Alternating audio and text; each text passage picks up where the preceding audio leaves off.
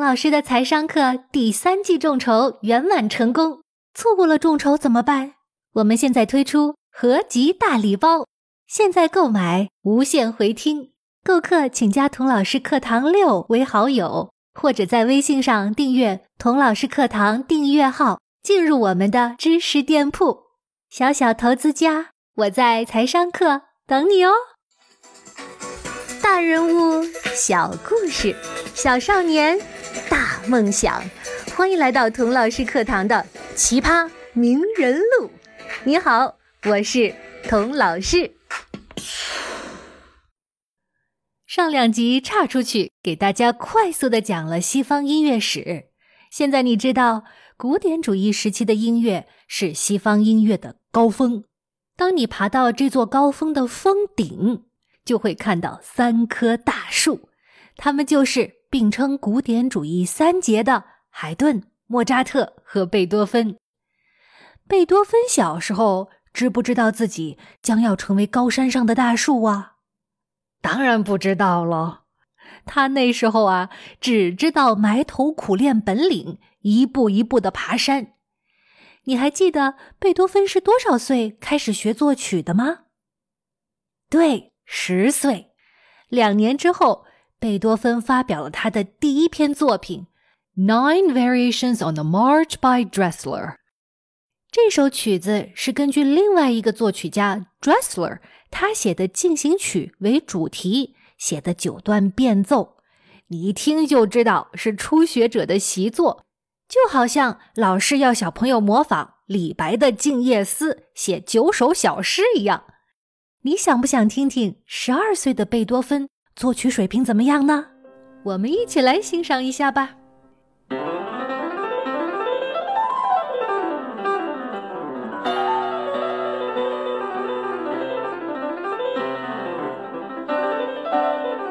怎么样，厉害吧？大家现在听到的是最后一个变奏，也是公认的最精彩的片段。这首习作的和弦设计得非常聪明，九个变奏层层递进，到最后卷起了一个小旋风，已经能够隐隐听出贝多芬长大以后风暴般的激情了。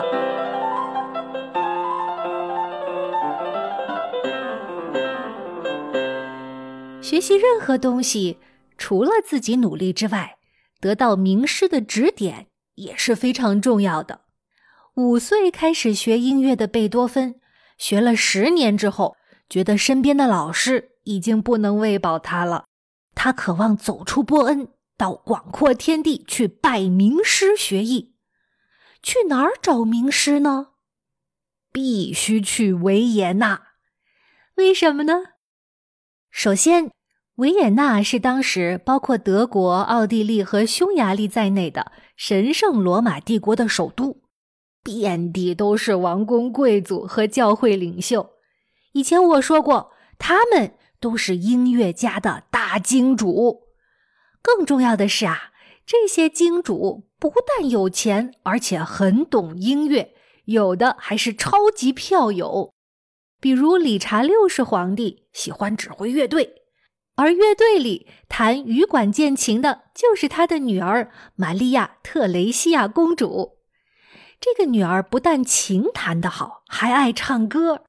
后来她成为奥地利皇后，经常在后宫举办音乐会，不但请来全欧洲最好的音乐家，还经常自己唱歌娱乐大家。有一次啊，她在开皇宫音乐会，请来了一位音乐家弹琴。这位音乐家弹得太好了，皇后喜欢的不得了，对他赞不绝口。这位音乐家被夸得飘飘然，竟然一屁股坐到皇后的大腿上，吧唧亲了她一口。你猜这位得意忘形的音乐家是谁呀？呵呵，对，不是别人，正是六岁的小莫扎特。正因为维也纳上流社会热衷音乐，全城的老百姓上行下效，也跟着喜欢音乐、尊崇音乐。这么好的音乐氛围，就吸引了许许多多的音乐家，比如莫扎特，东飘到此，扬名立万。渐渐的，维也纳汇集了最好的音乐家、最大方的音乐赞助人和最热情、最挑剔的听众，自然就成了名副其实的音乐之都。贝多芬从小就梦想到维也纳去学音乐，去见见他的偶像莫扎特，最好啊能拜他为师。可是贝多芬住在波恩，离维也纳八百八十多公里，即使现在交通发达了，开车也要开整整八个小时。在贝多芬那个时代，坐马车翻山越岭的，要颠簸好几天才能到，所以呀，去一趟不容易。需要一大笔路费，贝多芬的爸爸，呃，是肯定出不起这笔钱的。怎么办呢？波恩当地的王公贵族马克西米利安选帝侯听了小贝多芬的演奏，觉得这个孩子，嗯，有才华，就决定给他一笔奖学金，资助他到维也纳去求学。一七八七年，十六岁的少年贝多芬终于实现了他的梦想。坐着马车，一路风尘仆仆，来到了维也纳。莱茵河畔的波恩虽然也是神圣罗马帝国中一个重要的城市，但是比起都城维也纳，就显得有些乡里乡气了。在当时维也纳人的眼里，贝多芬是什么样子的呢？罗曼·罗兰在《贝多芬传》里有非常传神的描写，他这样写道。贝多芬短小臃肿，外表结实，生就运动家般的骨骼，一张土红色宽大的脸，额角隆起，宽广无比。乌黑的头发异乎寻常的浓密，好似梳子从未在上面光临过，赛似梅杜莎头上的乱蛇。宽大的鼻子又短又方，竟是狮子的相貌。一张细腻的嘴巴，但下唇常有比上唇前凸的倾向，嘿，是个地包天。牙床结实的厉害，似乎可以磕破核桃。左边的下巴有一个深陷的小窝，使他的脸显得古怪的不对称。你听听，这哪是音乐家的样子啊？更像是个干体力活的农夫或者猎人。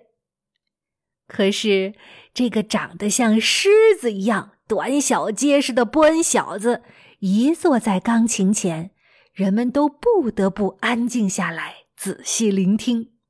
其中说不定就有莫扎特。我用“说不定”这个词，是因为现在我们并没有找到确切的一手记录，表明贝多芬和莫扎特见过面。这两个人的书信、日记里都没有提到过。不过，我更愿意相信他们俩确实见过面，也愿意相信莫扎特一定能看出贝多芬是匹千里马，天赋异禀，愿意收他做学生。我猜，贝多芬没有记录下这件事，有可能是因为另一件大事突然打得他六神无主，让他刚到维也纳没多久。就匆匆赶回波恩了。发生什么了呢？哎，他的妈妈肺结核突然恶化，去世了。贝多芬心急如焚的赶回波恩，送妈妈上路，然后呢，就留在了波恩，加入了当地的乐团，当了一名中提琴手。你也许会说，贝多芬真可怜。可是。在妈妈葬礼之后，他为什么不回到维也纳继续他的学业呢？是不是因为他妈妈临死前不想让他再离开家乡呢？不是的，问题啊出在他爸爸身上。在他妈妈去世以后，他爸爸酗酒就更厉害了，成天醉醺醺的，根本没法工作。乐团呢，只好劝他提前退休。爸爸每月领了退休金，就拿去买酒，根本不管家里还有三个儿子要吃饭。贝多芬作为长子，要照顾两个年幼的弟弟，忍无可忍，跑到法官那里，拉下脸要求乐团把爸爸退休金的一半直接发给他。靠这点退休金仍然不够养家呀。